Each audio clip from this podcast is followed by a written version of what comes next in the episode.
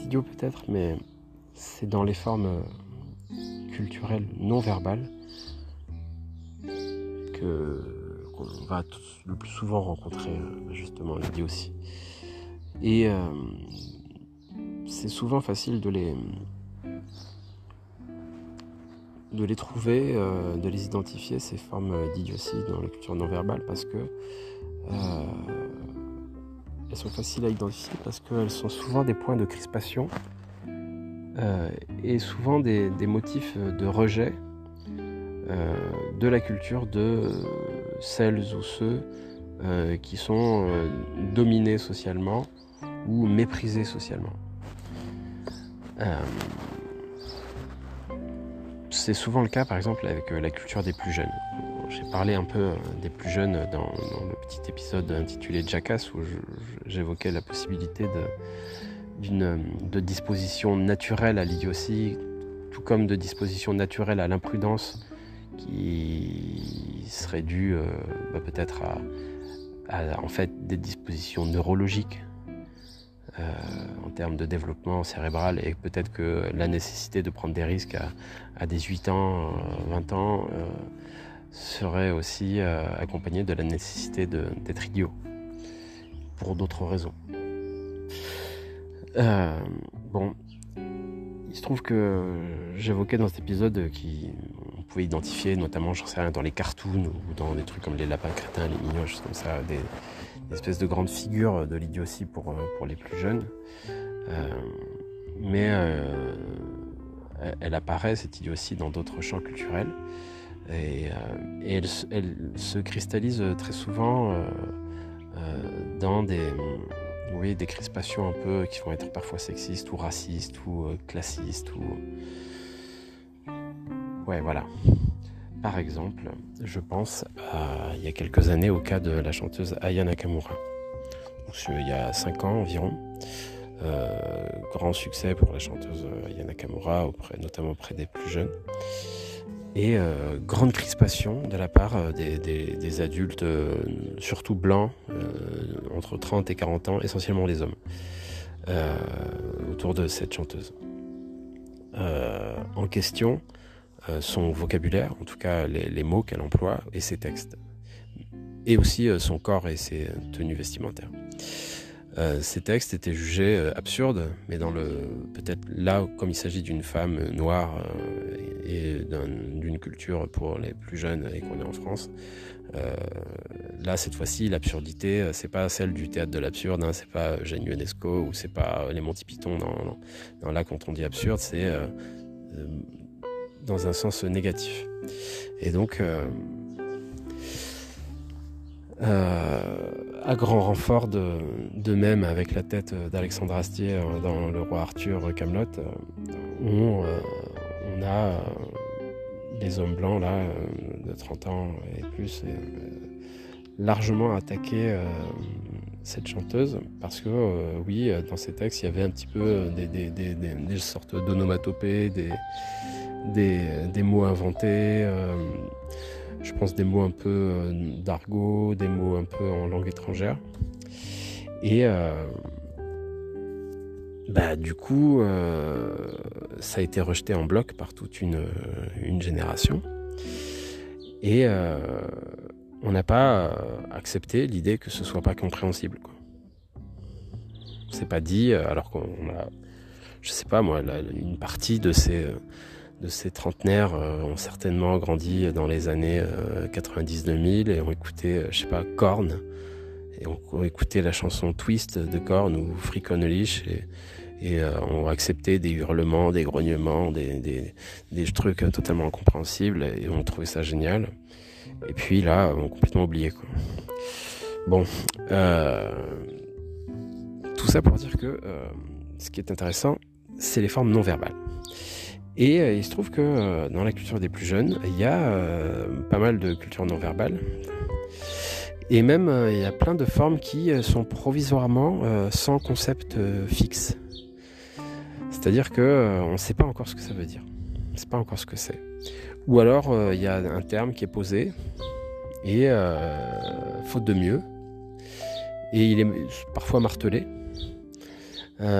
faute de mieux. Et puis après, on voit si on intègre ou pas dans la culture de tous ou si, euh, si ça passe pas.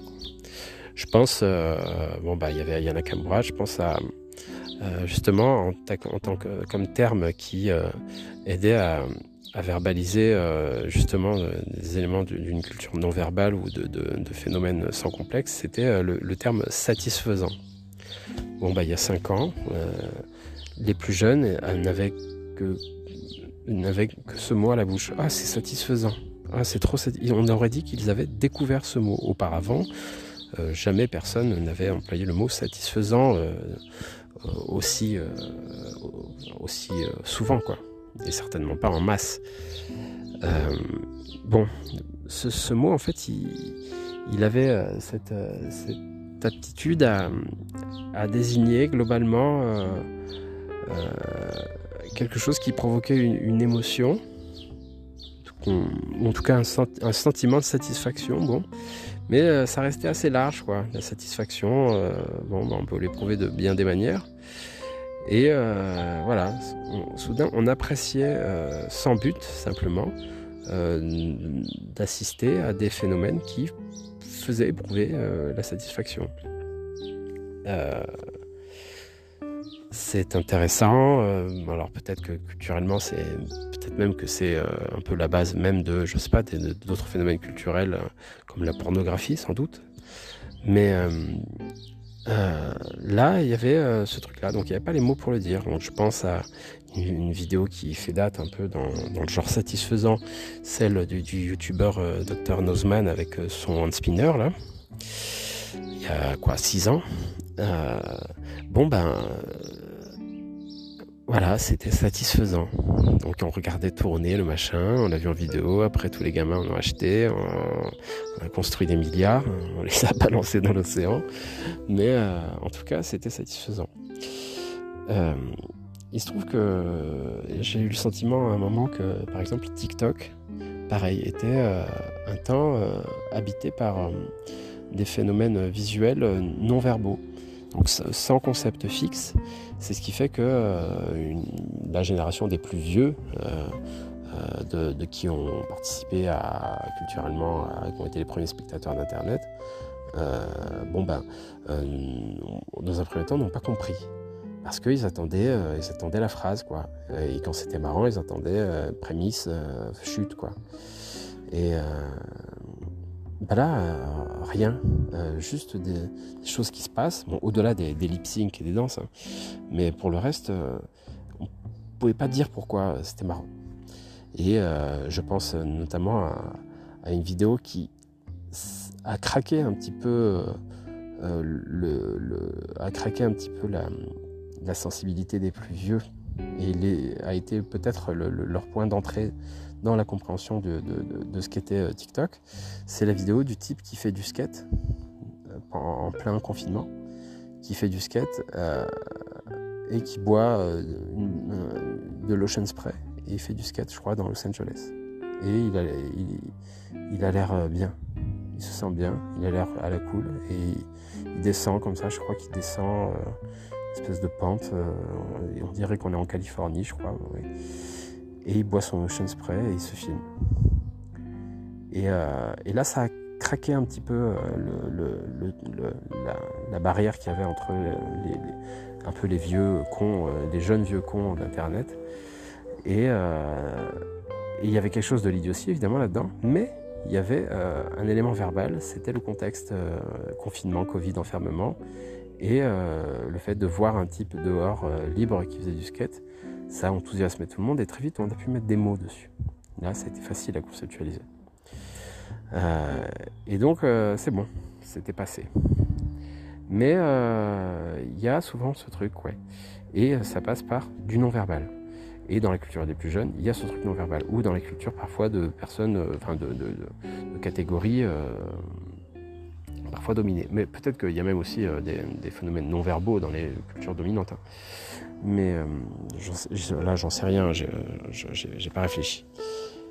en tout cas, cet aspect non-verbal pose un problème, ça pose un problème de difficulté à intégrer, intégrer le phénomène. C'est-à-dire que les dominants vont avoir tendance à nier euh, l'intérêt euh, du caractère idiot d'une forme culturelle euh, parce que justement ils n'arrivent pas à l'intégrer via des concepts dans, leur langue et en fait même dans leur référentiel culturel.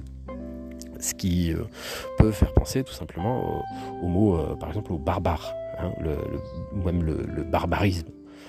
c'est intéressant ça parce que le barbarisme, c'est un. Je vais pas réussir à, à donner l'étymologie parce que je ne connais pas, mais je crois que c'est en termes de, traduction. Euh, c'est un mot qu'on va, c'est un mot qui est lié à la traduction. Et c'est comme euh, ben, l'idiome ou quelque chose d'idiomatique, c'est aussi lié à la traduction. Euh, donc le barbarisme, je crois que c'est une, mauvaise traduction, une traduction un peu, je crois, hein, une traduction un peu forcée ou, ou un peu inventée. Bon, dans tous les cas, Peut-être qu'on est obligé d'utiliser un barbarisme quand, euh, quand on a affaire à quelque chose d'idiomatique. Qui sait? Euh, bon, en tout cas, le terme barbare euh, énonce bien, ce, problème-là. C'est ce que je ne peux pas traduire dans mon monde, je ne souhaite pas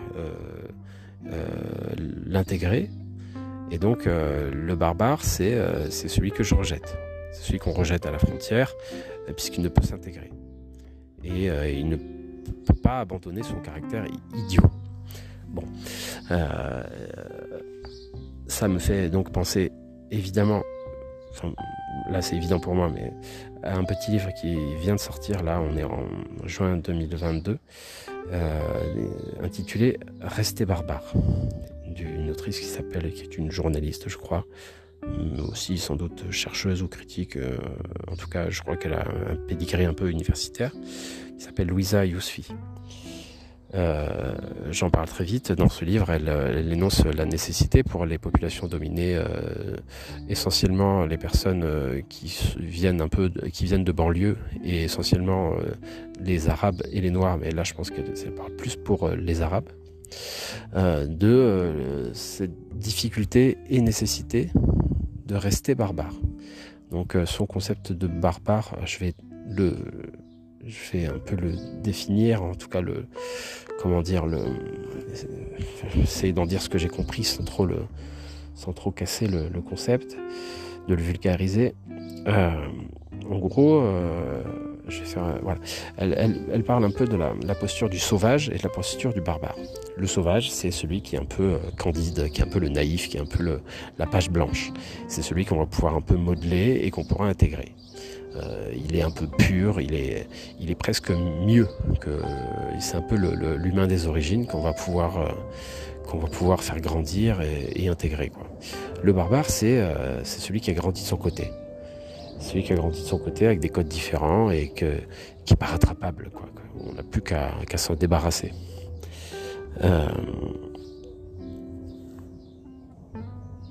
Elle, elle a une espèce de, d'idée, c'est qu'il faut rester barbare pour ceux qui sont dominés, et que c'est probablement une, une stratégie euh, de survie et une stratégie d'émancipation. Et elle parle de différents phénomènes culturels, elle parle d'un personnage d'un bouquin de Chester Himes, elle parle de Booba, elle parle de, de Mehdi euh, je crois, et aussi de PNL. Et PNL, c'est intéressant parce que euh, PNL, euh, pour ceux de ma génération, euh, les blancs de ma génération, ça a été... je sais pas pourquoi il y a eu un phénomène où tous les blancs ont adoré PNL. Pas, tous les blancs, mais beaucoup de blancs, disons. Et, et ce, malgré, malgré l'idiotie de, l'idiotie dans le sens le plus noble du terme de, ce groupe et de leur musique et de leurs textes et de la, des formes qu'ils engagent. Et, euh, et c'est là l'intérêt, c'est là qui est intéressant, c'est que en fait, euh, dès qu'un un blanc par exemple va aimer le rap, ça va s'accompagner d'une analyse. Et euh, moi le premier, d'une analyse, d'une justification, d'une d'une on faut faire pas de blanche quoi enfin pas faut faire pas de blanche mais en gros il faut démontrer il faut démontrer que ça vaut le coup que c'est pas euh, non, non, mais c'est pas ce que vous croyez. c'est vachement intéressant. Il y, a des super inventions. C'est les nouveaux, c'est les nouveaux Antonin Artaud, c'est les Baudelaire des cités, c'est machin. Bref, voilà.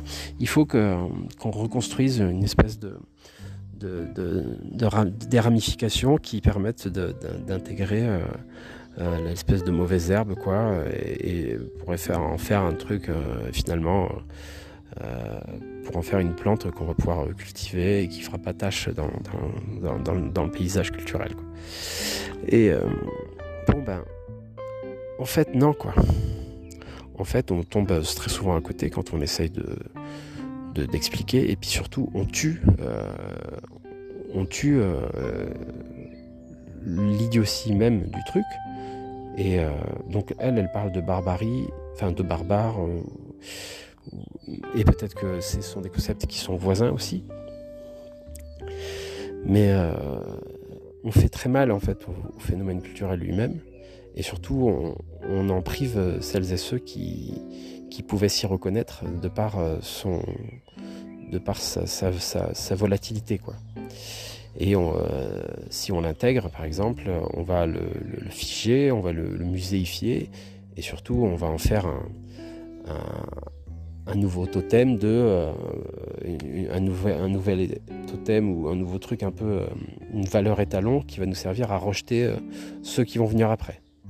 Donc par exemple, je sais pas moi des blancs qui vont dire euh, ben non euh, ouais ça c'est PNL c'est génial euh, et du coup je vais comparer je sais pas la musique de, de, Nino ou de je sais pas qui pour dire ben non ça c'est par contre c'est de Joule par exemple et dire Joule c'est nul parce que PNL c'est génial. Bon peu importe. C'est là que j'ai peu, peu de, références donc ces formes non verbales, à mon avis, il faut les laisser un, petit peu s'auto-déterminer. Et euh, pas trop y toucher et pas expliquer pourquoi on apprécie ou pourquoi on n'apprécie pas. En fait, on s'en fout euh, de, des, opinions sur les trucs. Euh, et, et donc, quand simplement remarquer qu'il y a quelque chose de l'idiotie là-dedans, on a peut-être déjà trop dit. En tout cas, je peux aller plus loin. Peut-être que L'idiotie, c'est un truc, euh, c'est comme, euh, c'est comme quand on découvre un, écosystème euh, un peu qui n'a pas trop été touché, c'est dire bon ben là faut pas trop y aller quoi, ou en tout cas on y va, on le regarde comme ça, mais attention, faut pas trop toucher. Je sais plus pourquoi j'en dis, je dis ça, mais bon voilà, oui. la culture des plus jeunes est, remplie de, de, phénomènes non verbaux. Euh, c'est pas pour autant qu'il faut considérer ça comme euh, une culture euh, poubelle, quoi, comme de la merde en fait. parce que c'est précisément ce qui fait que, ça va probablement être génial à un moment. Mais les concepts n'y sont, sont, pas encore déterminés. Donc il faut laisser faire. Quoi. Et, et puis parfois, quand on a enfin craqué le code, eh ben, il pas, faut pas trop s'enflammer parce que peut-être que ce, code il, est déjà biaisé et qu'il nous parle, c'est peut-être déjà une stratégie d'intégration ou, d'absorption ou d'appropriation qui euh, peut-être fait mal euh, au phénomène culturel lui-même. Donc en gros, euh, l'idiotie, c'est peut-être aussi un, territoire qui qu'il faut emprunter avec pas mal de prudence, quoi. Et euh, je sais pas, peut-être qu'il faut rien toucher. Il faut, comme dans Star Trek, quoi. Si on, si on, si on voit une, civilisation euh, euh, un peu différente, j'allais dire un peu arriérée ou je sais pas quoi. Donc là, du coup, c'est hyper con. C'est hyper, c'est hyper con. Bref, pas comme oublions Star Trek. Il faut pas trop toucher, quoi. Quand on voit l'idiotie, il faut pas trop toucher.